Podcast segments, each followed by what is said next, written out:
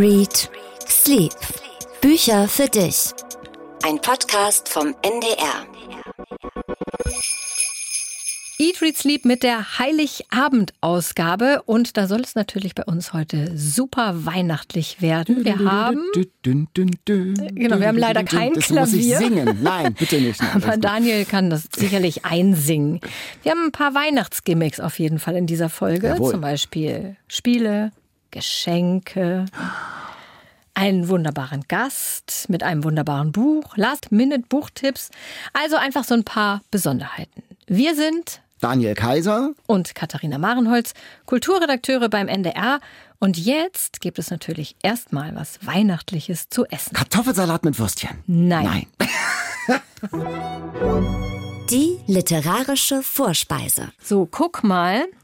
Ich habe hier extra irgendwann mal für diesen Podcast diese schöne Etagere gekauft. Oh Und ja, endlich kann ich die hübsch. Ist anwenden. äh, wie aus dem Wohnzimmer von Jane Austen. Fast. Fast. Und jetzt soll ich diese Etagere nehmen. Ist das alles für mich? Auf dieser Etagere sind zwei, vier, sechs, sieben äh, so kleine Küchlein zu sehen, die gefüllt sind. Ist das was Süßes? Das ist im weitesten Sinne was Süßes, würde ich sagen. Du erkennst es also nicht. Ich erkenne es nicht. Es sind Mince Pies. Mince Pies. Wir hatten ja überlegt, ob wir Christmas Pudding machen, weil Ja, das so stimmt. das typisch englische Mhm. Weihnachtsgericht ist, was auch im Dickens äh, Christmas Carol eine Weihnachtsgeschichte vorkommt. Aber da haben wir beide gesagt, das, das können wir nicht. Christmas Pudding, das war zutatenmäßig eine Überforderung für uns und das ist so ein bisschen die, die kleine Schwester, würde ich sagen, vom Christmas Pudding. Mince Pies. Und es sieht, es sieht schon mal sehr weihnachtlich und lecker aus und mit so kleiner Sterndeko oben drauf. Und drin, was sind denn das? Was ist denn da drin? Da sind so Nüsse drin und sowas. Kann Ja, das jetzt sein? guck mal, Mince Pies habe ich ganz lange nicht gekauft, weil ich dachte, da ist Minze drin. Und das finde ich ja super eklig. Also Minze Na im ja. Kuchen. Boah. Fun Fact, ist gar keine Minze drin. Sondern Minz heißt nämlich Hackfleisch auf Ah. Englisch. So, jetzt Fun Fact 2 ist auch gar kein Hackfleisch drin. Ach so. Irre, Was ist denn drin? Es, ist, es sind gehackte äh, Trockenfrüchte im Ah. weitesten Sinne drin. Und riech mal. Ich riech mal. Und rum Und rum. auch. Ja. So, jetzt darfst du Jetzt darf ich probieren. aber, jetzt darf ich, Jetzt- jetzt, weiß ich, jetzt weiß ich's. Der Teig ist ein bisschen drösch, Ja, aber, das aber ist- Das muss so. das muss, das gehört so. Aber die Füllung ist sehr nett. Das sind so Rumrosinen und so, ne, genau. Ja, man kann alle möglichen schrecklichen Sachen da reintun. Ich habe dir die gemäßigte Variante gemacht, ohne Rosinen. Ich persönlich finde die Rosinen schrecklich. Ohne Orangat, ohne Lebkuchengewürz. Das kann man alles da reintun. Und ich glaube, es heißt Also ich habe hier so diese Fastenversion bekommen, oder wie? Nein, das sind jetzt Datteln, Aprikosen, Ja, Rum. lecker. Nee, es ist wirklich lecker. Und das ist dann Rum, Walnüsse. vor allen Dingen Rum. Und, und das ist ein traditionelles englisches Weihnachtsgericht, Ja. das auch nicht nur in der Realität, sondern auch in der Literatur verspeist wird. Genau, und eben, es kommt auch in, in einer Weihnachtsgeschichte von Charles Dickens. Guck mal, ich habe hier so ein schönes, schöne Variante, gibt's ja in super vielen Ausgaben. Diese hier ist ein Bilderbuch, also ein bisschen für Kinder erzählt, mit einer CD, die der NDR produziert hat, ein Orchesterhörspiel zu einer Weihnachtsgeschichte von Charles Dickens. Ganz, ganz großartig. Aber das Lustige, ich musste so lachen, als ich Mince Pies gelesen habe, weil ich vor ganz langer Zeit mal ein Buch gelesen habe, Working Mom von Alison Pearson. 2002 erschienen, das war damals eines der ersten Chick-Lit-Bücher, also so wurden die ja genannt, Bücher, in denen es um den turbulenten Alltag, sage ich mal, junger Frauen geht. Das Wort Chick-Lit ist heute total verpönt. Bridget Jones war so eines dieser Bücher auch. Und dieses hier habe ich damals gelesen und fand es, ich fand es super schon damals. Es geht um Kate, die Mitte 30 ist, zwei Kinder hat, Führungskraft in einer Londoner Investmentfirma und versucht halt Familie und Karriere unter einen Hut zu bringen. Das ist so das Übliche. Und diese Minzpie-Szene ist, alle Mütter sollen was fürs Weihnachtsbuffet in der Schule beisteuern. Und sie hat aber gar keine Zeit, weil sie ja auch noch arbeiten muss und Karriere machen muss, kauft also fertige Minzpies im Laden und haut dann mit dem Nudelholz darauf rum, damit sie selbstgemacht aussehen, also nicht mehr so perfekt. Und streut dann auch noch Puderzucker drauf, damit man nicht sieht, wie unglaublich gleichmäßig die gebräunt sind, weil das nimmt einem ja auch niemand ab, dann wenn man die gekauft. Aber die sind selbst gemacht. Diese Deine. sind selbst gemacht. Ich habe auch nicht mit dem Nudelholz draufgehauen. Nein, wirklich auch wirklich sehr schön dekoriert und es ist sehr, sehr lecker. Und äh, wo kommt denn jetzt dieser Name her, wenn da gar nichts drin ist, wie die heißen? Also Minced Meat heißt Hackfleisch. Aha. Und die Pies heißen dann wahrscheinlich einfach so, weil das aussieht wie Hackfleisch. Es ist eine Mogelpackung ein bisschen. Sind gehackte Trockenfrüchte, also gehackt schon, aber eben kein Fleisch. Mhm. Ah. Und auch keine Pfefferminze. Guck mal, habe ich schon einen zweiten aufgegessen. Sehr lecker. Sehr gut. Ist auch noch was für die Technik übrig. Mm. Die möchten bestimmt das auch gerne haben.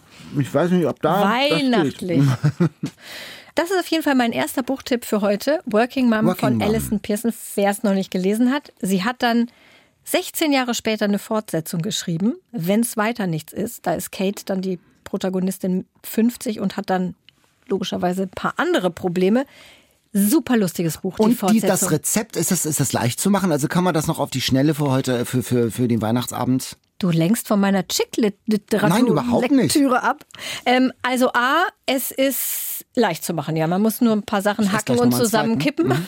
es mhm. ist sehr leicht zu machen und es mhm. sieht wirklich dekorativ mhm. aus. Ja, stimmt. Und zweitens, Zweiter Buchtipp, Fortsetzung von Alison Pearson. Steht in den Shownotes. Ich möchte es nochmal erwähnen, das ist ein super lustiges Buch, das meiner Meinung nach in der Rezeption unterschätzt wurde. Mhm. Ist genau dein Thema, ich weiß, ich merke schon. Offensichtlich, genau. du, ich kann dir vielleicht noch ein Buch schenken. Ist ja Weihnachten. Ist ja Sehr Weihnachten. Guck mal hier, ich habe schon auch Geschenke Geschenk. für dich Ich habe aber, wie ne? man immer so sagt, wir wollten uns doch nichts nee, schenken, wir wollten uns Katharina. nicht schenken, aber Und jetzt, kommt, jetzt hat sie einen ganzen Tisch voller Geschenke ja, hier. das muss ja sein. Ist, sonst ist ja nicht weihnachtlich. Wenn wir jetzt schon ein Klavier haben. Ja, das stimmt. Vielleicht können wir so ein bisschen Musik unterlegen hinterher. Aber wir haben eine andere Art von Weihnachtsüberraschung, nämlich ein Buch, das wir beide in dieser Woche gelesen haben, den Bestseller, den wir uns ausgelost haben, von der Spiegel Bestsellerliste und der Independent Liste. Die Bestseller Challenge. Dirk Rossmann hat es wieder getan, der Drogerie-Tycoon. Er hat wieder ein Buch geschrieben, Der Zorn des Oktopus. Mit einer atemberaubenden Werbeoffensive, diesen ganzseitigen Anzeigen in den Zeitungen konnte man ja gar nicht entkommen. Wieder mit einem Klimathema, also die USA, China und Russland haben ja eine Allianz gegründet, um den Klimawandel aufzuhalten. Diesmal geht es um einen Supercomputer, einen Quantencomputer, der kann auf Wochen hinaus Dinge vorhersagen. Das Wetter zum Beispiel. Und der wird dann immer mit allen Infos, die es gibt, gefüttert und der rechnet dann und rechnet und rechnet. Und der braucht dazu so ein ganz seltenes Element, das es gar nicht auf der Erde im Prinzip, sondern nur auf dem Mars gibt. Mhm. Und er misst dazu dann noch die Hirnströme von Oktopoden. Mhm. Also die machen den Algorithmus dann effizienter. Und jetzt geht's los. Ja, also ich meine, also, es ist Lachen erst. Also Leute, ich versuche noch ernst zu bleiben. Jetzt versucht sich aber ein durchgeknallter indischer Guru, diesen Supercomputer unter den Nagel zu reißen. Der will dann nicht nur das Wetter vorhersagen, sondern der will alles vorhersagen und dann Schicksal spielen und sich an der Welt rächen. Dazu ist noch einiges zu sagen. Und er entführt Kinder aus einem indigenen Stamm in Chile, misst dann deren Hirnströme, weil die besondere Vorahnungen haben. Die sind viel effektiver als so ein Oktopus. Gefahr, Gefahr, also wegen des Gurus. Und jetzt kommt der Held. Ein Käseexperte der Klimaallianz und der versucht mit Hilfe einer alten Flamme von ihm, einer Sängerin, diesen Guru aufzuhalten und die Welt zu retten zwischen Südafrika, Island, Indien, Armenien und Georgien. Katharina. Der erste Teil war ja für uns, muss man sagen, wirklich das schlechteste Buch des Jahres im letzten Jahr. Hat Rossmann dazugelernt in irgendeiner Art und Weise? Ich fürchte nicht. also, also erstmal, bevor wir näher drauf eingehen, vielen Dank an alle Hörerinnen und Hörer, die uns Mitleid geschenkt haben per Instagram und per Mail, dass Womit? wir dieses Mit Buch Recht. lesen mussten. Ähm, also eins hat auf jeden Fall geklappt. Es ist wieder das schlechteste Buch des Jahres. Ja. Das Schlimmste an dem Buch ist erstens, ich fand es richtig, richtig langweilig. Sterbenslangweilig. Oh. Und zweitens, ich habe super lange überhaupt gar nicht verstanden, worum es überhaupt geht, weil es gibt eine Million Personen da drin und eine Million Schauplätze gefühlt. Und alle anderthalb Seiten, die Kapitel sind immer nur so anderthalb Seiten lang. Wahrscheinlich äh, denkt Rossmann, die Aufmerksamkeitsspanne seiner Zielgruppe ist wie bei einer Ameise, keine Ahnung. Auf jeden Fall gibt es immer schnell ein neues Kapitel und jedes Kapitel neuer Ort, neue Person. Es ist total verworren, es ist überflüssig, es ist maßlos. Man braucht, wie du sagst, 400 Seiten, um ungefähr zu checken, worum es Rossmann eigentlich geht. Es passiert nix, Keine Nix. Spannung, keine Dramaturgie, kein Hähnchen für so ein bisschen Spannung. Selbst verliebt werden da so zig halbgare Ideen aneinander geklatscht. In sieben Jahren, also spielt in 2029, soll dann auf Island eine Klimaallianz-Zentrale entstanden sein und ein Slum darum herum. Es gibt in sieben Jahren eine Weltwährung, den Global, mit dem plötzlich alle zahlen. Mhm. Dann äh, macht er immer noch so Hahaha-Geschichten, irgendwie so, so kleine Gags. Tim Wiese, der da als Rabaukenfußballer äh, in Island Bösewichte verprügelt. Wirklich äh, müde Gags. Dann sind wieder immer eingestreut diese Interviews und diese Zeitungsartikel. Ach, schlimm. Alles Die null effizient, habe ich nur gedacht. Ja, ja, genau. und wirklich null spannend. Einmal war eine Seite, wo ich dachte, oh, ähm, da muss ich mich mal nicht zwingen weiterzulesen. Ah, welche Seite war als das? der Guru in Island die Kinder entführt. Als äh, mm. das, das fand ich, da waren zwei Seiten. Uh. Aber äh, das ist auch alles nicht so ganz logisch. Also dieser Typ, der hält, dieser Käseexperte, fährt dann undercover nach Indien und checkt dann in ja. checkt Oder? in einem Hotel ein, wo er immer eincheckt. Und sagt, ich bin übrigens hier undercover. Was geht? Und dann kommen ja die Personen teilweise auch irgendwie nur einmal vor. Also ich dachte kurz, Greta Thunberg, die befreundet ist mit der Tochter von Xi Jinping. Da dachte ich kurz, ach, das ist ja irgendwie eine lustige Idee. Die kommt aber nie wieder vor, es sei denn, ich habe es vielleicht überlesen. Oder Ursula von der Leyen kommt auch vor, aber nur ein einziges Mal und dann nie wieder. Also die werden einfach nur so reingedonnert und die Leute, die aber wieder vorkommen, werden immer wieder vorgestellt. Ist dir das auch aufgefallen? Dieser komische Guru, sein Name ist Amitav Rama Shah, der Guru der Millionen.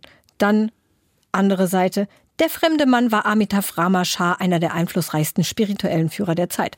Nächste Seite. Wir haben hier offenbar Amitav Rama Shah an Bord. Sie wissen schon, das ist dieser Yoga-Typ mit der Stretch-Limo. Also, äh, als wenn man zu blöd wäre, ja, sich die einzige Hauptperson in dem Buch zu merken. Redundant und öde. Ich sag mal, das ist kein Thriller. Das ist ein Anti-Thriller. Mit diesem Mist kann man sich wirklich nicht mal beim Schrottwichteln blicken lassen. Es ist wirklich so öde, ein ganz schlechtes Buch. Wieder Dutzende Leute, die, kann man der Danksagung entnehmen, da mitgemacht haben. Äh, und er fragt, wo waren die denn bei der Genese des Buches? Wichtig, Pupil wichtig werden da Bibelverse zum Beispiel zitiert. Mhm. Erst der Petrusbrief und so. Und dann verwechselt Rossmann am Ende doch Paulus und Petrus. Also das war für mich wirklich ein Stich ins Herz. Kardinalfehler. Wirklich. Da frage ich mich schon, liest das noch mal jemand, bevor das in Druck geht? Oder kloppt Rossmann das im Kopierraum einer seiner Filialen selbst zusammen? Richtig sauer geworden bin ich, als es um das Motiv des Gurus geht. Seite 527. Ich sage das nochmal deutlich, weil das wirklich verronnene Lebenszeit ist. Ja. 527.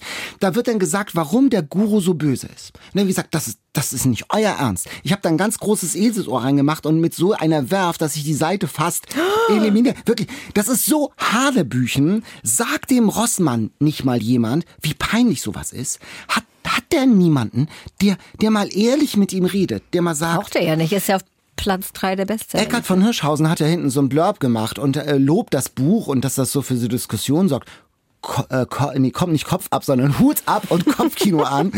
Also wirklich Eckart von Hirschhausen. Was, was hat, was hat sie da geritten? Also ich Aber bin wirklich. Kannst du das verraten, warum der Guru so böse ist? Denn ich sag dir jetzt mal ein Geheimnis. Ich musste leider 150 Seiten vor Ende aufhören, weil ich es nicht mehr ah. ausgehalten habe. Nein, das kann ich nicht spoilern, das äh, ah, aus, aus ethischen Gründen. Falls kann ich das, das jemand machen. jetzt noch lesen möchte. Das ist wirklich ganz, ja, ja. Also falls noch jemand ist, ich, nein, das, das, das kann ich nicht machen. Okay. Genau. Ich war nämlich ehrlich gesagt dann raus, als auf ungefähr Seite 400 endlich, endlich dieser bescheuerte Quantencomputer zu seinem bösen Einsatz kommt. Und das ist so Hanebüchen. Ich sag mal, ich möchte eigentlich gerne Dirk Rossmann das Gesamtwerk von Enid Blyton schicken, damit er mal merkt, wie man so einen spannenden Plot herstellt. So für einen Anfang vielleicht. Weil da wäre Enid Blyton niemals mit durchgekommen, mit diesem Quantencomputer, der dann irgendwelche Stromversorgungseinheiten anhält und dann kommt in eine Kartusche ein Tropfen Öl, die dann bei einer Operation benutzt wird als Betäubungsmittel. So. Ja. Und weil dann der Tropfen Öl mit in den Kreislauf von diesem zu betäubenden Typen kommt, stirbt der. Das funktioniert nie im Leben. Auch nicht mit diesem ominösen Element vom Mars, Claranium. Claranium. Wenn es dann noch wenigstens schön geschrieben wäre. Aber es ist alles so, das liest es ist alles so ein verschwurbelter Mix aus verschiedenen Filmen, zum Beispiel The Day After Tomorrow oder diese Hirnströme-Messung wie bei Minority Report mit Tom Cruise. Ich dachte zwischendurch, das liest sich so wie eine Karikatur eines Thrillers. Und dann habe ich gedacht, hm, vielleicht ist er ja ganz gewitzt und der guckt, wie weit er gehen kann. Mit der ganzen Kohle, die er in die Werbung steckt, mal zu sehen, den Literaturmarkt zu kontaminieren, den, die Bestsellerliste sozusagen auf den Arm zu nehmen. Vielleicht ähm, ist das mit so einem Quantencomputer-Algorithmus erstellt worden. Bis hin, man muss immer sagen, zum Titel Der Zorn des Oktopus. Wo ist denn da ein Oktopus zornig? Also das ist wirklich gar nicht. nur gar nicht. Äh, und dieses Klimathema ist auch nur der Hintergrund für eine verworrene Story. Also ich sag mal, auf 200 Seiten wäre das vielleicht Trash. Kann man sagen. Aber das hier ist wirklich vergeudete Lebenszeit. Können wir noch mal kurz auf diese Hirnstromsache zurückkommen? Ich meine, da werden Mädchen aus dem chilenischen mhm. Urwald entführt, weil sie hellseherische Fähigkeiten haben. Ja, weil die noch so naturbelassen ja. sind und nicht kontaminiert sind von der Zivilisation. Genau, und, so. die haben ganz wahre hellseherische Gedanken. Und diese Hirnströme werden dann für den Quantencomputer Aber nur abgezogen. wenn sie schlafen, nur wenn sie schlafen, weil im Wach geht das nicht. Weil nämlich die Hirnströme vom Oktopus nicht so gut sind. Nicht reichen. Ja.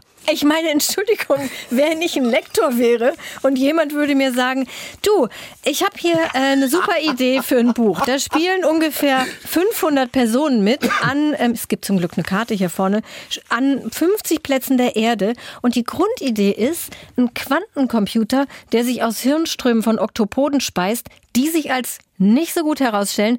Deswegen werden Kinder aus dem Urwald entführt, weil deren Hirnströme den Quantencomputer zur Perfektion bringen, würde ich als Lektor sagen, geh weg. geh, wo du wohnst. Wieder das schlechteste Buch des Jahres. Dirk Rossmann, Der Zorn des Oktopus, 600 lähmende Seiten bei Lübbe erschienen. Ja, ich möchte eigentlich noch mal jetzt kurz meine Lieblingsstelle zitieren. Bitte. die nämlich als dieser Typ Pater Philipp. Ja, da kommt ja noch ein, ein, äh, ein katholischer Priester, der Pferdefreund, der heißt ja Philipp, das ist ja griechisch Pferdefreund, also sozusagen Rossmann. Wahrscheinlich sein alter Ego. Over. Ja. Das ist ja. Der Metaphernalarm hier. Genau. Metaphern Daniel hat wieder zugeschlagen. Das habe ich nicht gemerkt. Philipp Pferdefreund, so weit bin ich mitgegangen, aber Philipp Pferdefreund Rossmann. Rossmann ein katholischer Mega. Priester, der eine, ähm, der äh, aufdeckt, ähm, dass, dass ähm, sein Vorgesetzter Kardinal korrupt ist. Genau. Ja, und was auch immer das mit dem Buch zu tun hat, das weiß man nicht genau. Aber er sagt dann ein, also er ist dann auf so einer Pferdeanlage, wo es total schön ist. Diese protzige Anlage hier im Castel di Casio, die edlen und zugegeben wunderschönen Pferde, alles auf Kosten des Vatikans. War das wirklich Gottes Sinn und Absicht? Was, wenn nicht? Er musste mit dem Kardinal darüber sprechen. Ja, was, wenn nicht? Was, wenn das nicht Gottes Sinn war? Was ist das für ein hirnleeres Geschwafel? Oh, was, wenn nicht, Daniel? Was, wenn ich dieses Buch einfach an die Wand werfe? Naja. So, das haben wir. Guck mal, auf den Schreck würde ich sagen, pack doch mal eins von deinen Geschenken aus. Nicht oh, dieses Geschenke. rote, das brauchen wir später fürs so. Quiz, aber eins von den beiden anderen könntest du schon mal auspacken. Schon mal, das sind drei Geschenke. Dann nehme ich gleich was Großes. Ja, nimm was Großes. Also es ist ein äh, DIN A. Ah, das hat so eine Spiralgeschichte und ich, äh, ah. äh, darf ich darf ich raten, es ist ein Kalender. Mmh, da hast du schon mal einen mal Punkt im Weihnachtsquiz geholt. Oh. Gut. Viel mehr werde ich wahrscheinlich heute. das glaube ich doch. Ich reiße es einfach mal so ganz brachial auf. Der literarische Hundekalender. Das genau. ist ja interessant. Das ist ja, ne? Auf dem Titel Nele Neuhaus mit Hund Akela, fotografiert von Katrin Binner. Wir schweißen nicht mehr ein, der Umwelt. Ach so. Denn du, denn du weißt ja, wir nehmen unsere Hörerinnen und Hörer ernst. Und Monika hat uns geschrieben, Sie war nicht zufrieden damit, dass wir immer so abfällig über Hunde reden. Ich, mir war es ehrlich gesagt nicht so bewusst, aber es kam offensichtlich so ein bisschen ich abfällig Ich mag aber Hunde, nein. Ja, ich so. nicht, aber macht nichts. So. Trotzdem würde ich mich natürlich nicht abfällig äußern. Monika schreibt, immer wieder werden sie als dumm, eklig, lächerlich, als Zugabe für die Geschichte beschrieben. Als Tierfreundin, die sich immer wieder mit dem, was Menschen Tiere antun, beschäftigt, würde ich euch empfehlen, sich in dieser Hinsicht weiterzubilden. Meine Empfehlung, also Monikas Empfehlung, der literarische Hundekalender. Bitte sehr. Gleich äh, die erste Woche. Glück beginnt mit einer feuchten Schnauze und endet mit einem wedelnden Schwanz. Unbekannt. Und schönes Foto mit Hund Ja, mit drauf, so einem ne? kleinen, mit so einem kleinen, mit Schnee. äh, Schnee verschmierten Schnauze. Ganz süß. Ja, also das ist ein großes Missverständnis. Ich finde Hunde total gut, bloß wie sie manchmal in der Literatur behandelt werden, äh, da werden sie halt zu Metaphern degradiert offensichtlich. Ja, das kann Wie passieren. dieser kranke, demente Hund äh, bei Ein Wochenende. Stimmt. Ja. Aber ich dachte, letztes. Jahr hatten wir einen literarischen Katzenkalender, diesmal Hundekalender für dich. Und für Jan habe ich auch einen Kalender. Guck mal, muss ich noch einpacken. Der ist richtig auch schön. Guck mal, Jan kriegt Lesen am Meer, eine Oh. literarische Reise. Da sind lauter schöne Meeresfotos und dazu literarische Zitate. Und für mich persönlich habe ich gekauft den. Arche Kochkalender, Literatur und Rezepte. Daraus werde ich nächstes Jahr für euch Sachen kochen. Oh, sehr schön. Alle diese Kalender kommen natürlich in die Shownotes, falls ihr noch ein Geschenk für zwischen den Jahren sucht. Da sind Kalender ja total gut. Ich wollte mir immer auch einen Hund eigentlich, ah, ich hätte sogar einen Du Hund. hättest gerne einen Hund. Ich hätte wahnsinnig gern einen Hund, bloß ich arbeite so viel und dann sitzt er den ganzen Tag alleine zu Hause und das ist ja auch nicht. das musst du dir vielleicht einen Hund teilen, Hundesharing. Ja, Hundesharing, aber das ist ja eine auch nicht. Dann streitet man sich möglicherweise nur und dann kommt das. Ach. Ja, aber. Na, jetzt hast du einen ist der Hundekalender. Immerhin. Ist doch Das ist schon mal ein erster Schritt.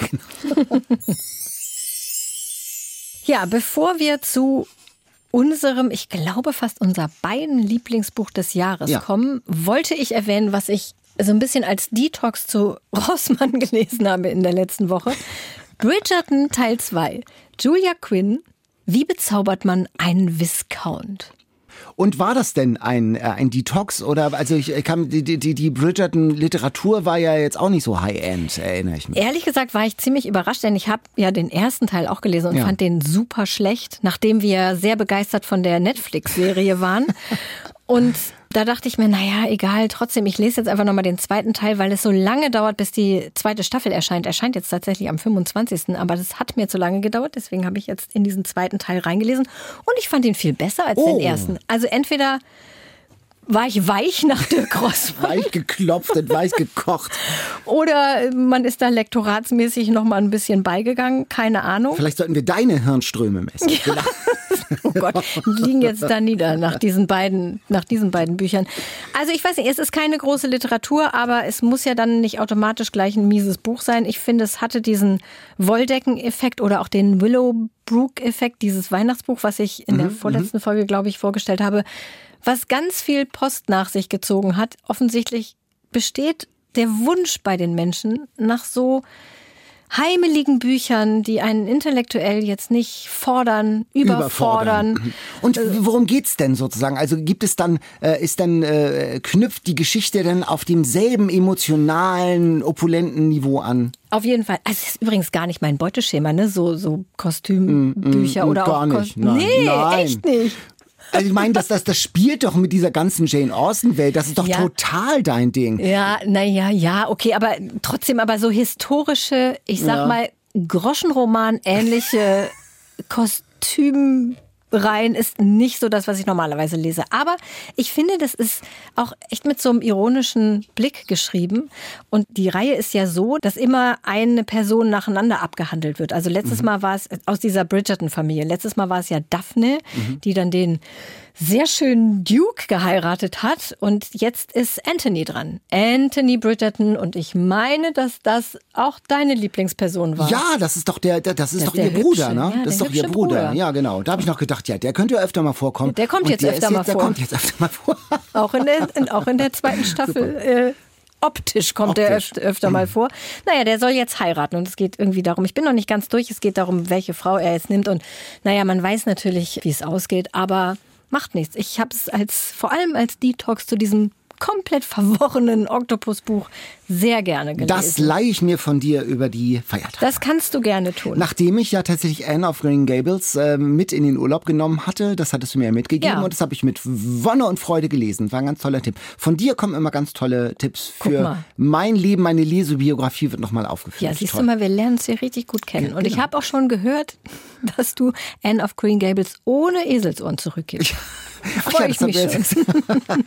An dieser Stelle vielen Dank für eu- eure vielen tollen E-Mails, die ihr uns, man muss ja sagen, aus aller Welt geschrieben habt und äh, aus allen verschiedenen Ländern, aus Japan, aus China, aus Kambodscha, kommen wir später noch dazu. Und wo ihr und bei welcher Gelegenheit ihr uns hört und welche Geschichten ihr mit euren Büchern habt. Und eine wirklich herzzerreißende, tolle Geschichte hat Beate uns geschrieben. Sie schreibt 1977, da war sie zehn, da hatte das Hamburger Abendblatt, diese Zeitung, eine Sammlungsaktion gestartet und hatte aus Versehen die nicht die Telefonnummer zur Sammlungsaktion abgedruckt, sondern die Telefonnummer der Familie. Und da klingelte jetzt also dauernd bei Beates Familie zu Hause das Telefon und die haben dann dem Hamburger Abendblatt geholfen und die Anrufe entgegengenommen. Und als Dankeschön für diese Mithilfe bekam die Familie vom Hamburger Abendblatt Bücher geschenkt, nämlich Madita, über das wir neulich ähm, gesprochen haben, dass wir beide kannten und liebten und mochten und aus dem Buch du ja etwas gebacken hattest. Ja, ne? Zuckerbrezeln. Die leckeren Zuckerbrezeln. Und es gab auch noch in den Wäldern am kalten Fluss gebunden ein gebundenes Buch und es war nicht Weihnachten, schreibt Beate. Ich war hingerissen. Meine Mutter schreibt, sie tat uns leid, sie bekam nur ein Hamburg-Jahresbuch, sowas Langweiliges. Also ganz, eine ganz tolle Geschichte, Sehr wie Menschen Geschichte. zu Büchern kommen, so ein bisschen fast so schicksalsmächtig. Und kennst du das auch noch, dass gebundene Bücher richtig, also richtig was Wertvolles waren? Das war schon was Dolles irgendwie. Oder? Genau, ja, das gab es echt selten. Also wenn dann Taschenbücher oder man hat es eh nur aus der Bücherei ausgeliehen. Für mich war das auch immer was Besonderes, ein gebundenes Buch.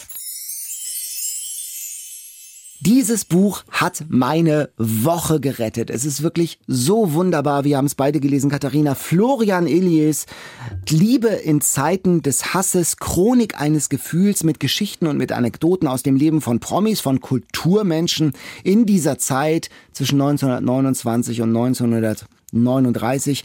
Das ist immer eine Seite, sind so zwei Seiten mit Erinnerungen, mit einer Anekdote über eine Liebesgeschichte, die total bizarr auch sein kann. Also man erfährt ganz viel über Thomas Mann und seine Familie, über den schwulen Sohn Klaus Mann, der mit Gustav Gründgens und mit seiner, mit, mit Klaus Schwester Erika wilde Nächte in Hamburg durchgefeiert haben und mit Liebe und Eifersucht. Und ich spüre ja schon fast Gänsehaut, denn wenn ich aus dem Podcaststudio gucke, dann können wir das Haus sehen, in dem damals in den 20er Jahren Klaus Mann, Erika Mann und Gustav Gründgens so eine Liebes-WG bewohnt haben. Das ist hier alles um die Ecke und da wird das plötzlich ganz lebendig. Also man erfährt von Eifersucht, von Liebe, das ist so eine fiebrige, emotionale, leidenschaftliche, rauschhafte Zeit gewesen, wie die ganz großen Geister ganz irdische Liebesverhältnisse eingegangen sind und auch abgründig gelebt haben äh, und wie dann die Machtübernahme der Nazis alles ändert. Beklemmend, äh, wie sie alle aus dieser Bohème, aus diesem Kulturkreis emigrieren müssen, auswandern müssen, fliehen müssen. Wunderbar aufgeschrieben, oder Katharina? Wunderbar. Wund- Ich liebe dieses Buch. Ich habe es ja schon vor ein paar Wochen gelesen und ich sag dir was, ich habe mir die letzten 30 Seiten aufgespart. Das mache ich manchmal bei Büchern, die ich besonders toll finde. Da spare ich mir noch was auf. Du hast auch, Sie, ich habe so Dutzende viele Post-its Post-its, hier ja, dran gemacht, genau. mit lauter tollen Stellen, wo ich denke so, ach, das will ich auf jeden Fall noch mal nachlesen. Also es ist so ein Buch, wo, wo ich ganz nervös werde, wenn ich es lese, weil ich es so toll finde und ich möchte alles irgendwie so festhalten und nichts davon vergessen. Es war wirklich mein Buch des Jahres. Liebe in Zeiten des Hasses von Florian Elias. So viele tolle Geschichten. Viele kennt man schon ein bisschen, aber er erzählt sie er erzählt sie einfach. Der auch nochmal neu und drauf. wunderbar. Ja, also er dokumentiert es ja nicht nur, sondern er erzählt es ja auch so Ja. mit leichter Hand und mit so einem Witz. Mit Pointen ich auch musste auch so, wirklich ja. manchmal lachen. Man liest es dann irgendwie doch auch nochmal neu. Und vieles habe ich auch zum ersten Mal gelesen. Zum Beispiel lustig, Ponyhütchen, das hatten wir doch neulich im Als Quiz. Genau. genau. Das wusste ich aber nicht, dass Ponyhütchen eine Frau auf dem Fahrrad war, die Kästner beobachtet hat und die dann für seine Person Ponyhütchen in Emil und die Detektive das Vorbild wurde, die er dann irgendwann kennengelernt hat und dann seine Freundin wurde, Margot Schönlang. Das wusste ich zum Beispiel nicht. Und das bei Kästner ein Argument gegen die Emigration. Ich lache jetzt, es ist fast ein bisschen traurig, dass er seine Schmutzwäsche nicht mehr nach Dresden zu seiner Mutti schicken kann. Deswegen wollte er nicht emigrieren und Florian Elias schreibt, möglicherweise war das wirklich ein Argument für ihn. Oder Hermann Hesse, also ich meine, gut, das konnte man sich denken, dass das ein seltsamer Typ ist, aber dass der so schrecklich zu seiner viel jüngeren Geliebten war, die er dann später geheiratet hat, aber eigentlich nur widerwillig, weil sie unbedingt heiraten wollte, Ninon. Und dann ist die allein auf Hochzeitsreise gefahren, weil Hesse keinen Bock hatte auf Hochzeitsreise. Also echt solche Geschichten. Überhaupt diese ganzen großen Geister, die man kennt auf den Einbänden von bibeldicken Büchern. Und man denkt so, das sind, das ist nur die Creme der Creme, das ist der Olymp des Geistes. Die haben oft seelische Abgründe, die haben Verletzungen und die äh, finden Eifersucht noch viel stärker als wir Normalsterblichen und leben die aus oder haben irgendwie einen anderen Knacks. Dali zum Beispiel, der große Salvador Dali, der irgendwie mit seiner eigenen Sexualität komplett überfordert war, Frauen sexuell und überhaupt gar nicht begegnen konnte und seiner Gala nur auf das Hinterteil starren konnte. Das war die einzige Form von Sexualität, die, die der große Dali, der diese sinnlichen Bilder, sinnliche Welten erschaffen hat, aber sozusagen im richtigen Leben konnte er gar nichts mit sich und anderen anfangen. Irre. Das glaubt man gar nicht. Glaubt ne? man ich, gar das nicht. glaubt man gar nicht. Und das ist alles recherchiert und belegt. Ja, und dann auch einerseits diese Abgründe, die du sagst, und andererseits auch, ja, auch diese Leichtigkeit, in der die so total verrückte Überkreuzbeziehungen hatten. Da schwirrt einem richtig der Kopf. Lotte Lenja, Ja. die in einem Brecht-Stück spielt, wo die Musik von Kurt Weil ist, was ihr Ex-Mann ist. Sie ist aber inzwischen mit ähm, Otto Passetti zusammen, deren ganzes Leben an der Côte d'Azur wird aber von dem netten Kurt Weil finanziert, weil die beiden kein Geld haben. Und in diesem Brecht-Stück verliebt sie sich dann in die Tänzerin, die da mitspielt, die aber eigentlich auch mit ihrem Mann da ist.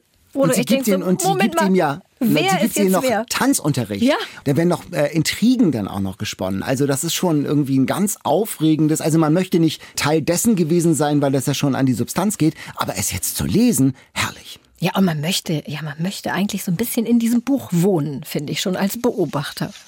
Und jetzt sprechen wir nämlich endlich mit dem Autor. Ich freue mich schon seit Wochen darauf. Wir haben versucht, ihn zu bekommen und wir haben ihn Yeah. für unsere letzte Folge bekommen. Heute zu Gast bei Eat, Read, Sleep. Florian Illies, hallo. Hallo. Florian Illies ist Journalist, Kunsthändler, Kunsthistoriker und Autor und wir wollen heute ein bisschen über alle diese Tätigkeiten sprechen. mit ihm fangen aber mit dem Schriftstellerteil an natürlich. Also wir haben ja gerade schon ordentlich geschwärmt von dem neuen Buch.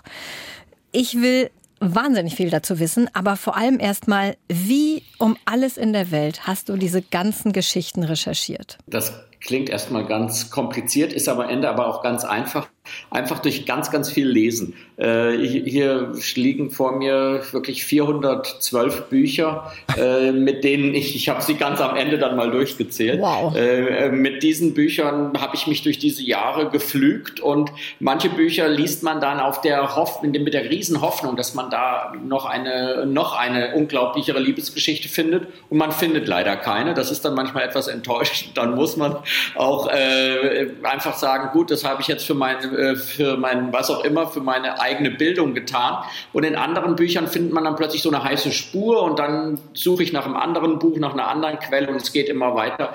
Dann äh, plötzlich fügen sich kleine Puzzlesteinchen zusammen und eine Frau, die nur einen Vornamen hatte oder ein Mann, der bekommt dann einen Nachnamen und dann plötzlich findet man einen Briefwechsel und kann dann diese Liebesgeschichte erzählen. Also ganz klassisch würde ich sagen, das, was ich im Journalismus gelernt habe, versuchen mehreren Spuren zu folgen und dann am Ende glücklich sein, wenn man die richtige gefunden hat. Und wie zuverlässig sind denn die Quellen? Ich sag mal, das sind ja Anekdoten, aber es sind ja auch Gerüchte und Kolportage. Also ich stelle mir vor, die Toilettensituation, wo F. Scott Fitzgerald und Ernest Hemingway sozusagen, wie soll ich sagen, ihr Gemächt vergleichen und analysieren. Ähm, wie belastbar ist denn so eine Anekdote? Ja, dieser Vergleich in einer Pariser Toilette eines Cafés eher vorgenommen wird, weil äh, eben Fitzgerald so deprimiert ist über die Kleinheit seiner Ausstattung und Hemingway sich das angucken will und dann merkt, das ist ganz normal und dann realisiert, es ist aber viel schlimmer.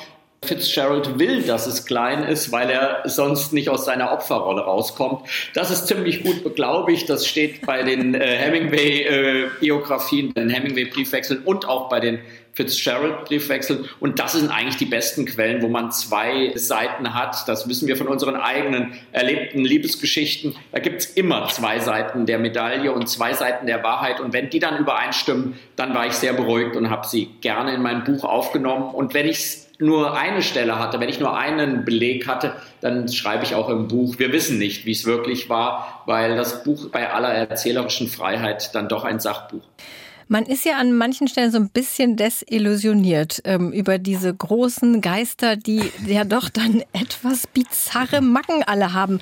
War das normal in den Zeiten oder, oder hast du einfach nur die krassesten Fälle aufgenommen? Also man kriegt ja so den Eindruck einer doch etwas seltsamen Epoche. Nee, die krassesten Fälle habe ich weggelassen, um das Buch noch irgendwie äh, auch noch plausibel erscheinen zu lassen. Nein, die Wirklichkeit ist wirklich sehr viel extremer, als man sich das oft in seinen kühnsten Träumen vorstellen kann.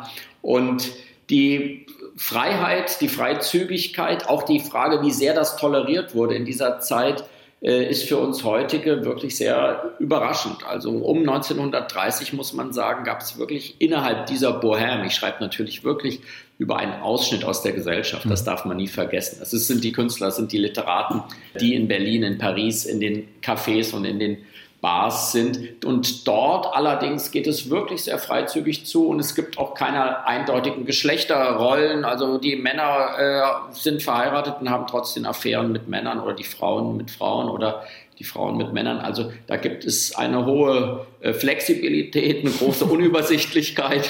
Und wenn man so sich fragt, in welchen großen theoretischen Debatten wir heute sind, äh, zu Fragen von Gendern und all diesen großen Geschlechtsdiskussionen, dann kann ich nur sagen, mein Buch ist zu diesen theoretischen Debatten der Gegenwart so etwas wie der Praxisteil. Wie ist denn das mit der Bohème heute? Diese Literaturpromis und die Kulturpromis. Ich meine, du kennst sie ja alle. Sind die heute genau, also findet man das da auch oder sind die einfach viel, ich sag mal, langweiliger, braver? Oder könntest du auch so ein Buch über Liebe in Zeiten, das könnte man ja heute schreiben. Also wären das ähnliche Anekdoten mit Abgründen wär, und so. Das wären ganz bestimmt ähnliche Anekdoten, denn ich glaube, in der Liebe lernen wir wirklich nie etwas dazu und es bleibt immer genauso äh, voller Sehnsucht und voller Hoffnung und voller Verzweiflung. Aber glücklicherweise gibt es das Persönlichkeitsrecht und das schützt die Menschen in der Gegenwart. Und erst wenn sie gestorben sind und ihre eigenen Memoiren veröffentlicht haben oder ihre Briefe freigegeben haben, dann darf man sich als Historiker und als äh, Chronist dieser Zeiten äh, daran machen, das zu erzählen. Das ist der große Unterschied. Das waren ja bestimmt auch deine Helden und Heldinnen, nehme ich mal an, sonst hättest du das Buch ja gar nicht geschrieben. Warst du da manchmal auch persönlich enttäuscht von denen? Also gerade so Feuchtwanger, der unglaublich viele Affären hatte oder Picasso, der sich teilweise so kindisch benimmt, Hermann Hesse, der ja so ja, un äh, unfassbarer Macho eigentlich ist, wenn man das von heute sieht. Warst du da persönlich enttäuscht? Ich war, ich war sehr viel enttäuscht. Ich war wirklich, äh, vor allem von den Männern, muss ich sagen, also auch von Erich Kästner, dem so wunderbaren Kinderbuchautor, der wirklich seiner Mama jeden Freitag die schmutzige Wäsche nach Dresden mit der Post schickt und ansonsten ihr auch jedes anatomische Detail der neuesten Freundin nach Dresden im Brief berichtet und äh, letztlich aber parallel gar nicht in der Lage ist, Liebe zu empfinden, tiefe Gefühle zu empfinden oder das Leiden seiner Freundin nachzuvollziehen. Äh, Gottfried Benn, Bertolt Brecht, ein fürchterlicher Macho, der wirklich die Frauen aussaugt für seine äh, künstlerischen Produktionen und sie dann äh, wie, wie so einen gebrauchten Handschuh abstreift und hinter sich liegen lässt. Also es gibt viele, viele sehr verstörende äh, Männer in Liebesbeziehungen in dieser Zeit und äh, sehr viele beeindruckende Frauen, die da irgendwie versuchen mit umzugehen die ihren Stolz bewahren und äh, die da versuchen, dieser eher unglaublichen Form, die die Männer ihnen zumuten wollen, zu widerstehen. 412 Bücher stapeln sich vor dir. Das heißt, war das vor allen Dingen ein Quellenstudium oder bist du auch an die Orte des Geschehens gereist? Es war vor allem Quellenstudium in den Büchern. Das zweite ist aber für meine Schreibweise des Atmosphärischen sehr, sehr wichtig, dass ich auch die Straßen beschreibe, in denen die Menschen 1930, 33, 38 laufen. Und äh, deswegen sehr viel Berlin, was ich sehr gut kenne nach 25 Jahren hier. Sehr viel Paris, was ich auch sehr gut kenne. Was ich nicht kenne, ist Sanary-sur-Mer. Und da bin ich tatsächlich hingereist in einer der wenigen Corona-freien Wochen, in denen das so Problem problemlos wirklich war. Das ist ein kleiner Ort am Meer in Südfrankreich und der wird zu einem magischen Ort im Sommer 1933, weil sich da fast die gesamte deutsche künstlerische Bohème rund um Thomas Mann, Bertolt Brecht und so weiter trifft in ihrem ersten Exilsommer. Und da bin ich gewesen, da gibt's die ganzen Häuser noch, in denen sie gewohnt haben. Ich war im Schlafzimmer äh, im Hotel äh, de la Tour, in dem Klaus Mann gewohnt hat. Das ist alles noch wie 1933. Auch das Badezimmer ist ungefähr noch in der Ausstattung von 1933. Und das Haus von Thomas Mann ist, steht da abgeschlossen und ich bin über den Gartenzaun geklettert, um zu gucken, ob er dort wirklich das Meer hören konnte, wenn er schrieb auf seiner Terrasse. Und ich kann jetzt sagen, ja, er konnte es hören. Und das sind dann kleine Details für mein Buch, die für mich atmosphärisch unglaublich wichtig sind. Ich war auch schon mal in Sanary-sur-Mer. Allerdings nicht Na, im Hotel von, von Klaus Mann. Aber ich glaube, nächstes Mal nehme ich mir da auch mal das schöne Zimmer mit dem schlechten Badezimmer.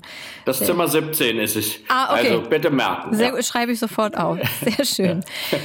Woher kommt denn dein Interesse für diese Szene, für diese ja, Literatur, Kunst, Musik? Auch war das schon immer Teil deiner Erziehung? Also bist du mit deinen Eltern früher in jedes Museum gegangen?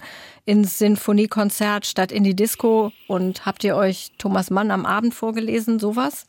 Überhaupt leider, leider gar nicht oder zum Glück gar nicht. Ich weiß es gar nicht. Wahrscheinlich ist es äh, besser zum Glück gar nicht, denn dann, dadurch konnte ich es mir selber erobern. Ich glaube, die Dinge, die man sich selbst erobern will, weil man so eine brennende Neugier hat, die sind eigentlich die Dinge, die sich viel besser verankern. Also das war nie verordnet. Den ersten Museumsbesuch machte ich mit der Schule und da war irgendwie in mir ein solches Feuer geweckt. Das war irgendwie mit 12, 13 und seitdem äh, liebe ich einfach die Kunst und habe immer versucht, die Geschichten hinter den Bildern zu verstehen, den, den Maler zu verstehen. Wieso hat er das gemalt? Wie ging es ihm da gerade? War der gerade verliebt? War der gerade depressiv? War der gerade erst 18 oder war schon 80 bei diesem Bild? Und bei der Literatur genauso. Das hat mich sehr fasziniert, welche persönlichen Geschichten setzen die Schriftsteller in ihren Büchern um, äh, wie viel erzählen sie von sich. Also all das, was im Studium dann genau verboten war, also das biografische Nachfragen nach dem Entstehen von großen Meisterwerken, das hat mich am allermeisten interessiert. Und im Studium durfte ich es alles nicht verwirklichen. Und deswegen davor, danach und seitdem im Journalismus einerseits oder dann in meinen Büchern, wo ich einfach herausfinden will, wie diese großen Helden der Kulturgeschichte des 20. Jahrhunderts eben gelebt haben, wie sie geliebt haben, wovon sie geträumt haben. Jetzt bist du tief eingetaucht, 412 Mal sozusagen in diesen biografischen Kosmos der 20er und 30er Jahre. Und was kommt dann jetzt? Welche neue Droge sozusagen wartet auf dich? Na, die Droge, die, die wirkt noch. Die hat, die hat eine sehr, ich bin noch vollkommen äh, sozusagen versorgt, habe noch ein sehr hohes Level in mir. Ich lese gerade lese gerade selbst noch sehr viel weiter, höre auch diese Musik, diese Charleston Swing Musik aus dieser Zeit. Also ich bin gerade wirklich ganz dort äh, zu Hause, schreibe über einen meiner großen Helden über dieser Zeit gerade was Kleines über Gottfried Benn. Also äh, bin ich bin noch gar nicht reif für etwas Neues. Dafür war das jetzt ein zu tiefes Eintauchen in, in diese 20er und 30er Jahre. Und dafür muss ich auch sagen, ist diese Zeit so ungeheuer reichhaltig. Und ich glaube, es ist für uns alle einfach so wichtig zu verstehen, dass das wirklich wahrscheinlich die kulturell wichtigsten zehn Jahre waren, die es in Deutschland im 20. Jahrhundert gab und dass wir da unglaublich viel profitiert haben und unglaublich viel verloren haben, denn fast alle, die Deutschland verlassen mussten, waren eben Juden oder Jüdinnen, die haben die deutsche Kultur, die deutsche Literatur, Journalismus zu dieser unglaublichen Blüte um 1930 geführt und wir haben sie alle vertrieben aus unserem Land und es ist, glaube ich, wirklich unsere Aufgabe, da ganz neu nochmal dran zu erinnern und diese herausragenden Figuren und ihre Bücher und ihre Texte kennenzulernen. Ach, was eigentlich ein schönes Schlusswort. Aber ich muss sagen, also irgendwie habe ich das Gefühl, du lebst auch so ein bisschen das Motto unseres Podcastes. Also nicht nur lesen, sondern so ein bisschen mit allen Sinnen das zu erfassen, wenn du sagst, du hörst auch die Musik aus der Zeit. Hast du auch was aus der Zeit gegessen? ist schwer zu recherchieren, weil Sie haben seltsame also, Sachen also, auch gegessen. Also folgende Antwort. Ich habe sehr viel aus dieser Zeit getrunken. Also, das habe ich dann, also das fand ich dann, also die Arten der Getränke, wie die Necronis und äh, all die diversen Dinge, den Weißwein und äh, den Champagner, den sie in den Bars getrunken haben. Also das fand ich sehr viel sympathischer und naheliegender. Ja, damit habe ich auch für äh, sozusagen in, in Schwächephasen des Schreibens für neue Energieschübe gesorgt. Das ist sehr gut. Absinth auch und so, ne? Du bist ja wie ein genau. Fisch im Wasser in diesem ganzen Kulturkosmos sozusagen ein Libero in, an den verschiedenen Positionen. Also als Autor, als Journalist, als, als Schriftsteller, als Auktionator, sag ich mal salopp, ein Tausendsasser. Warum warst du eigentlich nur so kurz Verleger?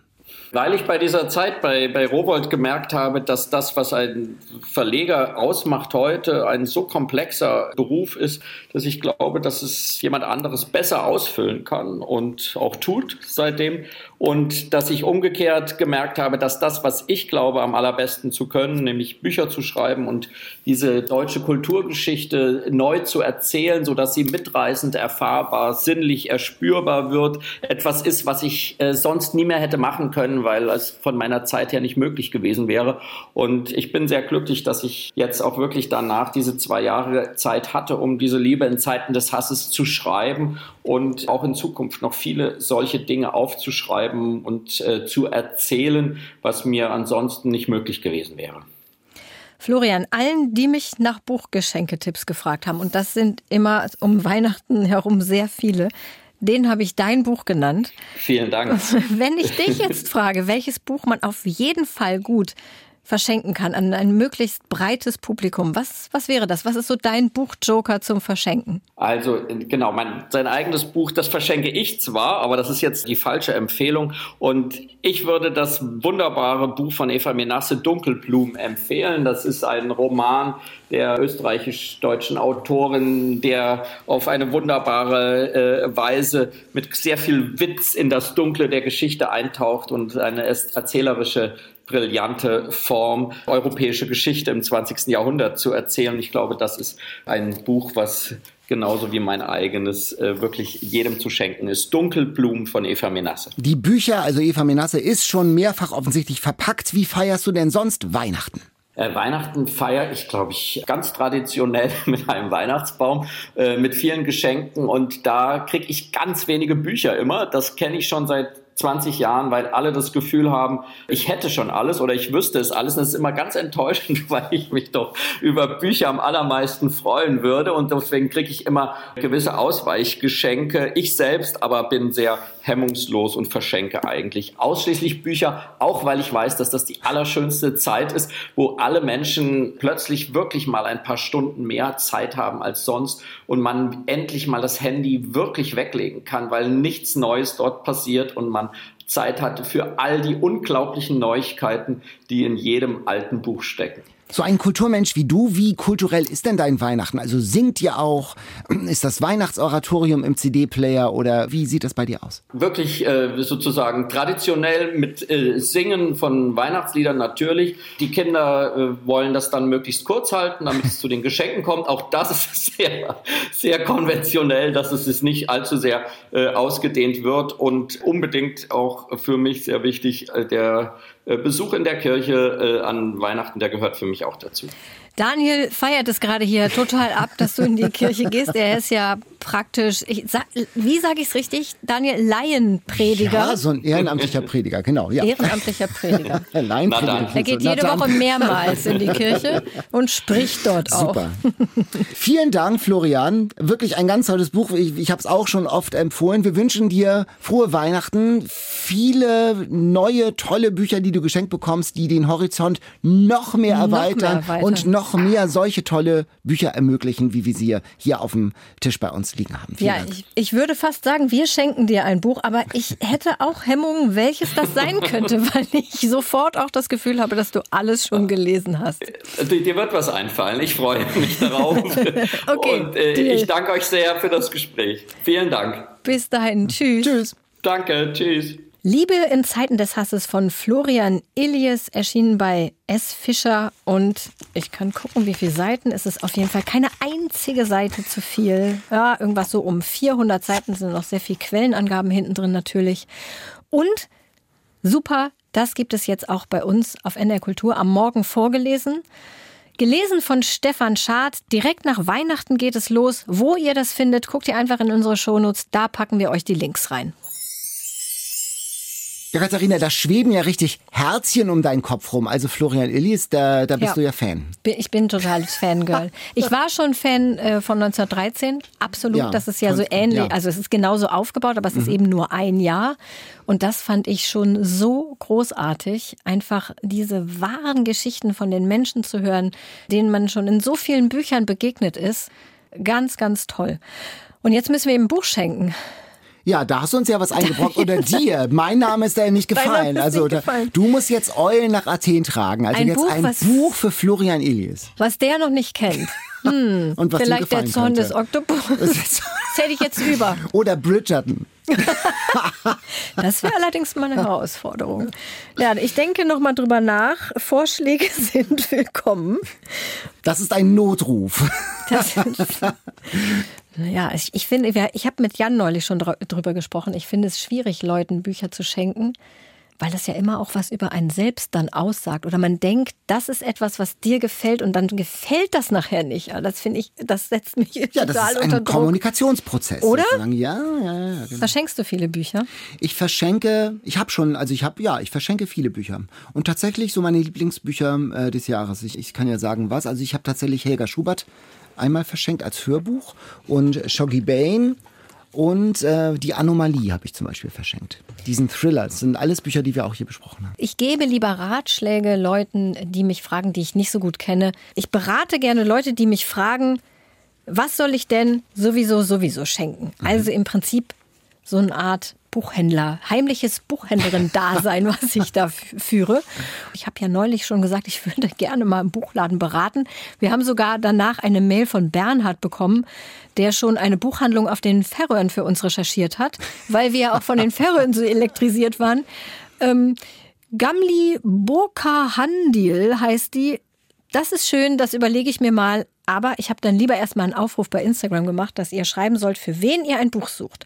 Und da habe ich super viele Anfragen bekommen. Einige habe ich schon beantwortet, aber einige wollte ich hier jetzt mit dir, Daniel, im Podcast beantworten. Ich denke, wir spielen, man muss ja auch Weihnachten, muss man auch mal Zeit mit Spielen verbringen. Und deswegen spielen wir jetzt Buchhandlung. Oh ja. Also, pass Ding auf. dong. Ding dong. Katrin kommt in den Buchladen. Herr Kaiser. Ja. Ich suche was für meinen veganen Schwager. Der hat so einen Hang zur Psychologie. Ich weiß, das ist schwierig. Ja, da denke ich vielleicht an ein Sachbuch. Wer wird überleben von Lothar Frenz, das ist ein Biologe und da geht's um Artenvielfalt und um die Rolle des Menschen. Das ist so ein bisschen psychologisch, philosophisch. Welche Rolle spielen wir als Menschen, die wir entscheiden, welche Arten überleben können und welche nicht? Wir haben ja heute die Mittel dazu. Und welche Rolle spielen wir als Mensch? Wir sind nämlich sowas, sagt Lothar Frenz, wie Parasiten, Homo parasiticus. Aber Parasiten müssen ja nicht nur die ganz schlimmen sein, sondern die gehören ja auch dazu, sind alte Freunde. Und dieses Buch hat meinen Blick auf uns in diesem Kosmos wirklich nachhaltig verändert. Lothar Frenz finde ich ein super Buch für Veganer mit Hang zur Psychologie. Hat es dich zum Veganer gemacht? Noch Nicht ganz. nicht. Und der Ding nächste dong. Kunde. Svetlana ist mein Name. Ich suche was für ein zehneinhalbjähriges Mädchen, das gerne auf Englisch liest und Harry Potter und Ninja-Fan ist. Da habe ich was für Sie. Na, Und zwar gibt es zwei ganz tolle Fantasy-Reihen für Kinder ab 10. Die eine heißt Todd Hunter Moon von Angie Sage und die andere heißt Fox Runners von Ellie Sparks. Die sind beide ab 10 Jahre und das sind beides englischsprachige Autorinnen, also kann man sie logischerweise auch auf Englisch lesen und sie heißen auch genauso auf Englisch Todd Hunter Moon und Fox Runners. Und wenn es speziell was fürs Ninja-Interesse sein soll, Svetlana, dann kann ich die Samurai-Reihe von Chris Bradford empfehlen. Die ist allerdings erst ab 12. Also da muss man gucken, ob das schon was ist. Aber sehr viel asiatische Kampfkunst drin. Ding Dong. Das ist genau, so genau so geht's im Buchladen doch Ja, zu. genau. Ding dong. Ding Dong. Ich bin Nina. Hallo Nina. Herr Kaiser, Ja. ich suche was ganz dringend noch auf die letzte Minute für meinen 88-jährigen Vater. Und wenn dir das als Information nicht reicht. Äh, Nee, das reicht noch nicht. Das habe ich nämlich bei Instagram auch gesagt, das reicht noch nicht, brauchen mehr Informationen. Also der 88-jährige Vater liebt seinen Garten, geht gern in die Elbphilharmonie, mag Jane Gardem und Volker Kutscher und Benjamin Meyers Offene See war eins seiner Lieblingsbücher. Wunderbar, das sind alles gute Entscheidungen. Ich bin ein bisschen bei der Elbphilharmonie jetzt hängen geblieben und ich würde vorschlagen, Die Stimme meiner Mutter, dieser Callas-Roman von Eva Baronski. Am Künstlereingang der Elfi, da hängt ja tatsächlich so ein Bild von der Callas. Es ist die Lebensgeschichte der Callas, wie sie Onassis kennenlernt und wie sie gemeinsam auf der Yacht, auf der Christina übers Mittelmeer schippern. Churchill ist auch mit an Bord. Man erfährt viel über die Callas, es ist gut geschrieben und wenn man mit dem Move klarkommt, dass der Ich-Erzähler das ungeborene Kind von der Callas und von Onassis ist, es ist ein wunderbares Buch, Eva Baronski, Die Stimme meiner Mutter, für Elfi-Liebhaber. Super. Und schon wieder Ding Dong. Ding Dong, hallo, hier Suse, Frau Marenholz. Mein Sohn, 24, der liest nicht so viel, ist Sportler und BWL-Student und was er mag, sind Tolkien und Stephen King. Ja, also mh, mm, Tolkien und King finde ich schwierig. Das ist so gar nicht mein Bereich, wo ich was empfehlen kann. Also wir, ich empfehle jetzt hier etwas nicht Fantasy-mäßiges und zwar von Orkun Ertener, was bisher geschah. Und da wirst du mir sicher zustimmen, Daniel. Ich applaudiere, weil das, das ein ganz tolles Buch ist, ja. Das richtige Buch für viele Leute ist auch so ein bisschen so ein Buchjoker, ne? Diese Geschichte ja. von den zwei Jungs, die in so einer Art Roadtrip einen, einen dritten Freund suchen, um ihn davor zu bewahren, wie sie meinen, einen Anschlag Gipfel. beim G20-Gipfel zu machen. Eine irre Geschichte. Du hast gesagt, es ist ein bisschen Chick 2.0. Okay, ich bin ja nicht so ein Chick-Fan und ich fand es trotzdem super. Aber das ist ein Buch für viele junge Leute. Ich glaube, das kann man absolut auch schon ab 14 lesen. Und insofern ist es auch die Antwort auf folgende Gesuche von Henrike, die was für ihren 18-jährigen Neffen sucht von Jana, die was für ihren zukünftigen Schwiegersohn sucht. Ich meine, gut, das ist natürlich auch eine Information. Zukünftiger Schwiegersohn. Da kann man nicht viel zu sagen, aber im Zweifel Orko und Ertener würde ich sagen. Und auch für Bell, die etwas sucht für 22 männlich, hat als Kind sehr viel gelesen, jetzt gar nichts mehr. Ja, das für passt. das, das passt, was. ja, total. Also Oder? Orko und Arthur, was bisher geschah, finde ich sehr stark erzählt, sehr spannend, sehr unterhaltsam. Es ist kein sehr dünnes Buch, es ist aber auch kein wahnsinnig dickes Buch. Es ist äh, genau wie du sagst, genau für diese Kategorie junger Leute, die jetzt nicht jeden Tag irgendwie Thomas Mann zum Einschlafen lesen. Genau. Soweit unser kleines Buchladenspiel. Gefällt mir sehr gut. Das möchte ich eigentlich öfter machen. Ich, ich liebe das, solche Bücher zu empfehlen.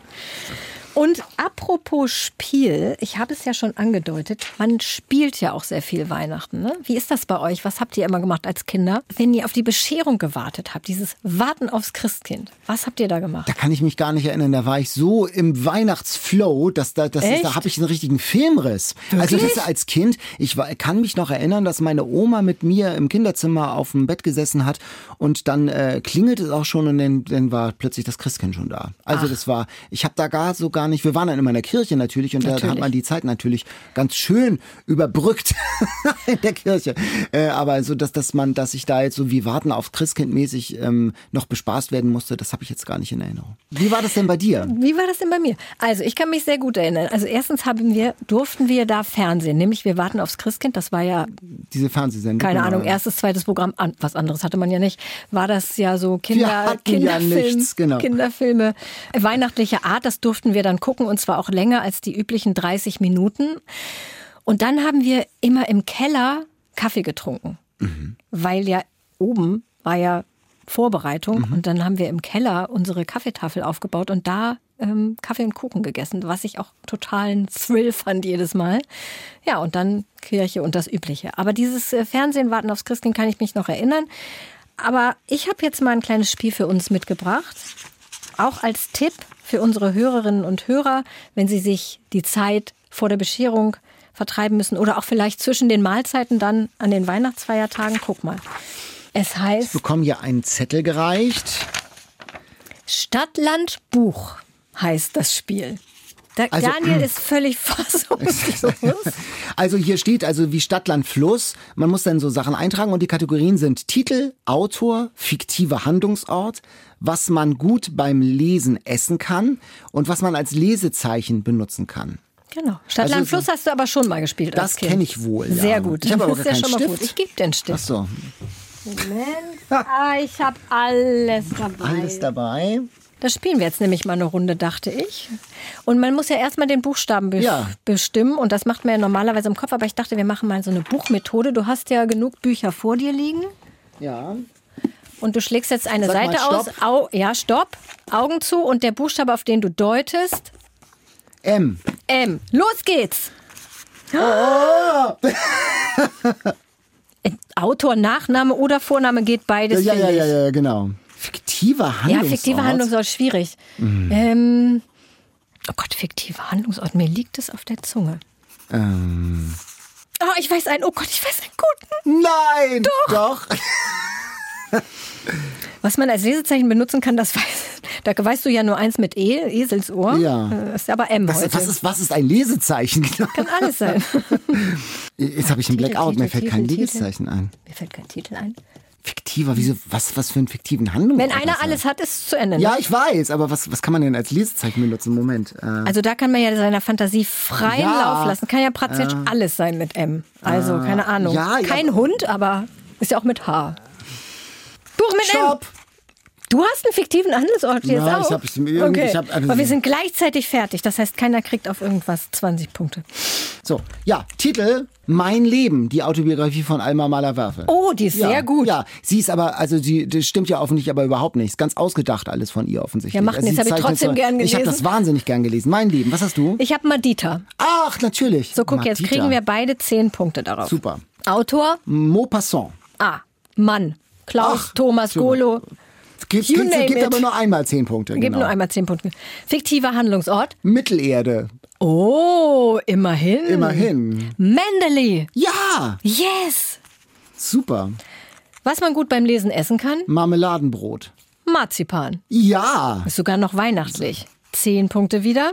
Was man als Lesezeichen benutzen kann? Ich habe da mir ist da nichts mit M eingefallen. Ich habe gesagt Mäusebild. Was? Keine Ahnung, ein Bild, wo eine Maus drauf ist. Mäusebild kann man super benutzen. Ich habe Müllbeutel. Müllbeutel ist auch Also wenn es schön. ein kleiner Müllbeutel ist. Durchsache, das ist ein Gleichstand. Es sind 50 Punkte. Jeder beide. 50 Punkte. Und ist das bitte ein lustiges Spiel? Das ist witzig. Oder? Jawohl. Ne?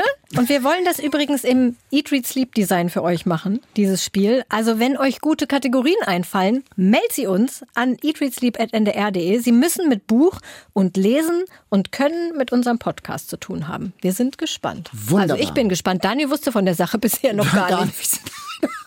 Ich bin, bin an Bord. Super. Ja, ein Spiel jagt das nächste, denn von dem literarischen Stadtland Buch kommen wir zu unserem Eat, Read, Sleep Quiz.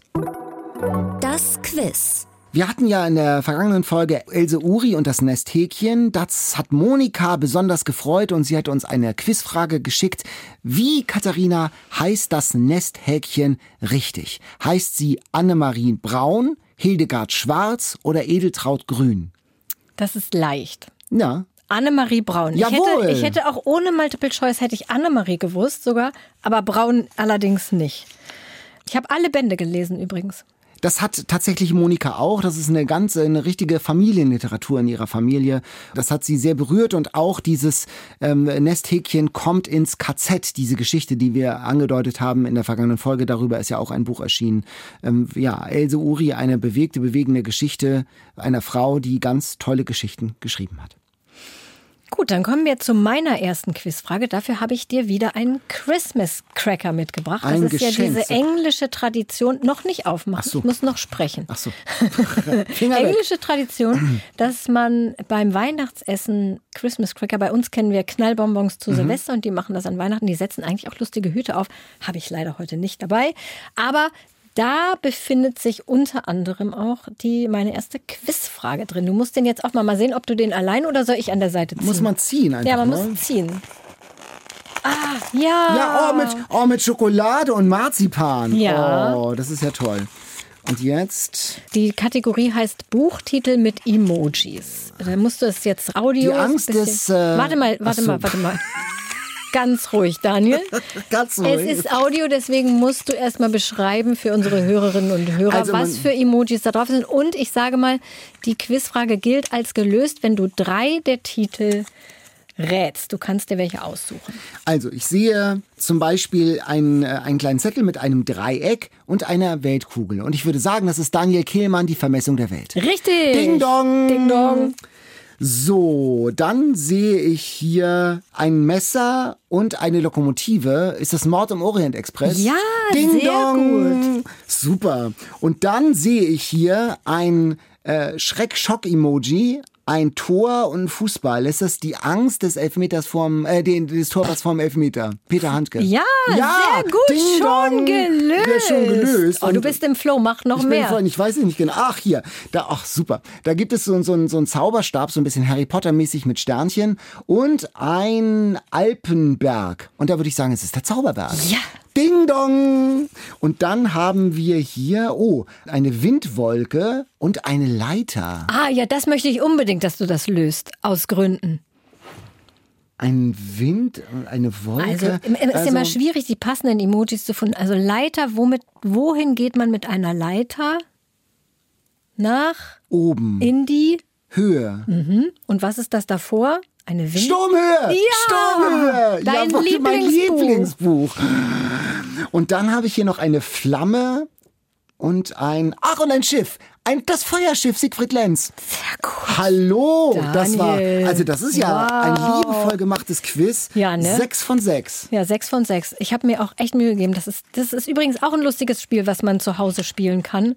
Oder über, auch über die Distanz, wenn man sich mit WhatsApp oder so, so Emojis Toll. schickt, die Buchtitel sind. Ich Ja. finde das super lustig. Es macht voll Spaß. Hänschen Rosenthal würde jetzt springen und sagen, das war Spitze. Ja, ja möchtest du? Wohl, nein, nein, nein, nein. Ich darf aber dafür diese ganzen Leckereien hier Ja, behalten diesen muss kleinen. natürlich auch drin sein so Tolle Weihnachtssterne. Mach ich gleich noch ein Foto, ne? Lassen wir noch ein Super, bisschen liegen. Ja, ja, ja, genau. Ich habe äh, was ganz äh, dagegen was ganz Profanes, nämlich ein Buch in einem Satz mit drei Multiple Choice, nämlich Däne kann sich nicht entscheiden.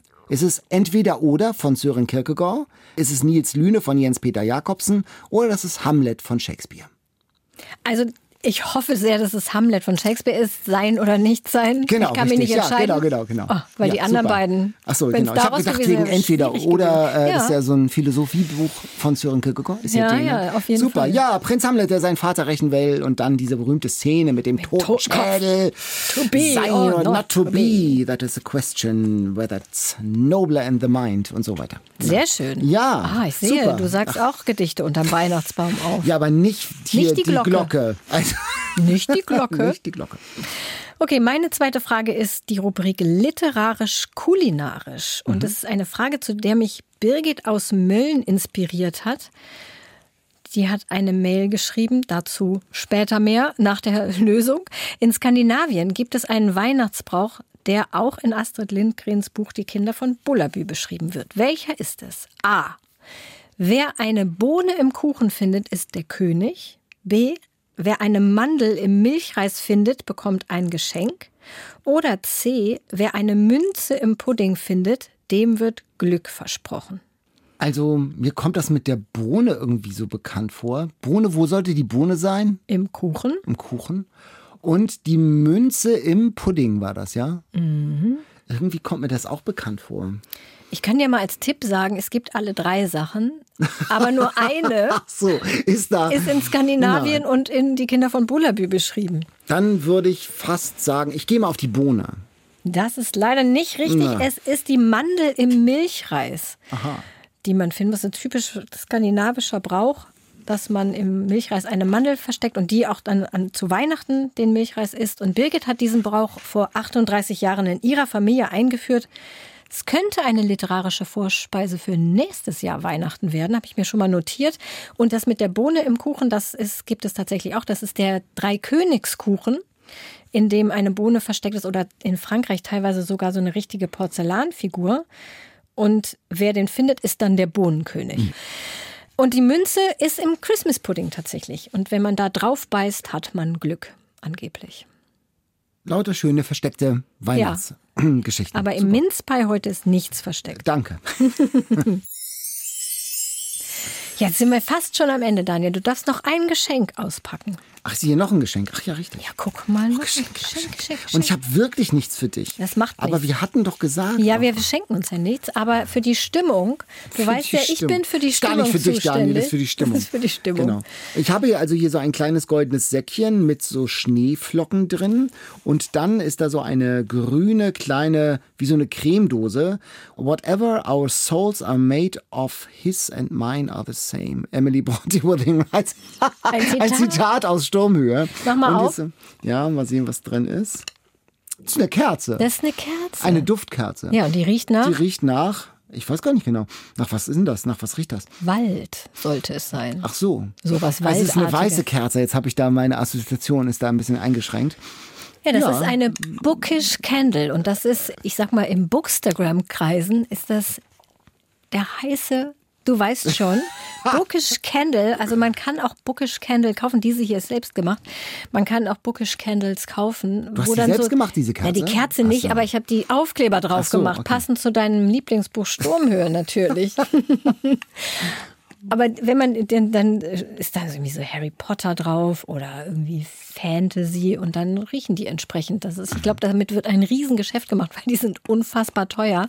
Ich kann nur empfehlen, Kerzen kaufen, Etikett ab, neues Etikett drauf und dann ist das ein super Geschenk für Buchliebhaber. Guck mal, das ist Zitat nicht nur oder Buchtipps hier, hier ist auch Hobbythek. Es ist Hobbythek, Mann, Mann, Mann, es Mann. ist Hobbythek rund ums Buch, möchte ich sagen. Eat, Read, Sleep, der Podcast, der alle Kreativität freisetzt. Ne? Super. Ich meine, ich bin gespannt, was du nächstes Jahr für mich bastelst. Ja, das ist nämlich so das Ding. Jetzt wird, werden, wir, jetzt werden die Latten so, so hoch gehängt irgendwie. Naja, wir werden sehen. Bis Weihnachten ist ja noch ein Jahr Zeit. Auf jeden Fall. Erstmal haben wir eine nächste Folge Anfang Januar. Und dafür gilt es, etwas ausgelost zu werden. Bestseller Challenge. Die Auslosung. So, hier ist die Dose. Ich lose für euch. Ja, Für Jan und Daniel, die sind in der nächsten Folge dran im Januar. Und ich, also die Bestsellerliste ist wirklich, ihr habt es ja in der letzten Folge schon gesagt, voller Thriller. Also ich hoffe mal, dass wir jetzt nicht zum dritten Mal hier einen Thriller ziehen. Und es waren ja auch zwei nicht sehr gelungene Thriller leider. Ja. Noch ein Thriller. Noch wirklich noch ein Thriller? Sebastian Fitzek, Playlist. Aha, Sebastian Fitzek Playlist. Ja, wir sind gespannt. Spannende, thrillerreiche Weihnachten und äh, Neujahrstag äh, und, äh, Ja, und ein äh, thrillerreicher. Du bleibst im Thema einfach, würde ich sagen. Thema. Ach, was ich dich übrigens noch fragen wollte, zu, Ro zu, zu Rossmann, sage ich schon. Rossmann. Zu Rossmann. Du hast ja, als ihr über Jussi Adler-Olsen gesprochen habt, die Rossmann-Skala erwähnt. Wenn Ja. du jetzt verorten müsstest, auf einer Skala von 1 bis 10, miese Thriller, wo wäre Adler-Olsen und wo wäre Rossmann? Also wirklich, der neue Rossmann ist wirklich, ich kann mir gar nicht vorstellen, dass es noch schlecht, wirklich, ich kann es mir nicht vorstellen, dass es noch schlechter geht. Und Also glaub, 10. Wird, nee, also, also Oder mies eins. 10. Oder also dann sagen wir 10. 10. Ist, äh, unter mies, ja. Ja, mies Und also- 10. Miesfaktor 10. Ja, und äh, Adler Olsen würde ich schon bei einer 6 sehen. Hm. Also der hat natürlich ganz andere handwerkliche Möglichkeiten, aber das ist wirklich äh, auch, das waren 600 Seiten, da waren bestimmt 300 zu viel. Also da würde ich sagen, dass der ist zwischen 6 und 7, ja. Na, dann bin ich mal gespannt, ob wir Fitzek auch auf der miese Rossmann. Thriller-Skala einordnen müssen oder ob da vielleicht dann die gute Thriller-Skala rausgeholt werden kann. Lest gerne mit und schreibt uns, wie es euch gefallen hat. eatreadsleep.ndr.de. Genau, die Adresse findet ihr auch in den Shownotes. Da sind auch alle Bücher drin und das Rezept und auch ein Link zu unserem Newsletter. Da muss ich hier nochmal empfehlen, dass ihr euch da unbedingt anmeldet, denn da gibt's immer so einen kleinen hinter den Kulissen Einblick und ihr erfahrt als Erste auch da von Specials und Verlosungen, die wir ja auch manchmal machen. Eat, Read, Sleep, unseren Podcast, gibt es in der ARD Audiothek, der Audio-App der ARD. Einfach kostenlos in eurem App Store runterladen und immer auf dem neuesten Stand sein, wenn ihr ihn auch gleich abonniert. Und nicht vergessen, uns zu schreiben, auch eure Lieblingsbücher, die wir immer gern vorstellen, hier bei Eat, Read, Sleep. Überhaupt schreiben, ihr schreibt uns so viel und so toll, wirklich aus aller Welt. Christine aus Shanghai hat geschrieben, Ulrike aus Yokohama, Thomas hat geschrieben aus Kambodscha, ganz in der Nähe von Angkor Wat, der weltberühmten Tempelanlage. Und er schreibt, meistens höre ich euch beim Radeln durch die Reisfelder. Ja, so Oder schön. wenn ich morgens mit meinen Hunden spazieren gehe. Und wir sitzen hier im funktionalen Podcaststudio und du, Thomas, radelst durch Reisfelder. Das ist doch so wirklich Hammer. total schön. Und wir haben ja die am weitesten entfernte Hörer-Challenge ausgerufen. Und ich sag mal, bis jetzt liegt Sonja vorne. Sie hört uns nämlich in Melbourne und ich habe nachgeguckt, das ist 16.177 Kilometer entfernt. Und wir haben noch eine Hörerin in Australien, Andrea. Allerdings Perth ist näher dran an Hamburg. Ah. Also liegt Sonja vorne. Egal, wo ihr uns hört und wie ihr uns hört, ob zwischen Reisfeldern oder wie Lynn beim Hühnerfüttern zum Beispiel. wir wünschen euch frohe Weihnachten und viel Spaß beim Lesen und beim Hören. Bis zum nächsten Mal. Macht's gut. Tschüss. Tschüss. Eat, Read, Sleep. Bücher für dich. Ein Podcast vom NDR.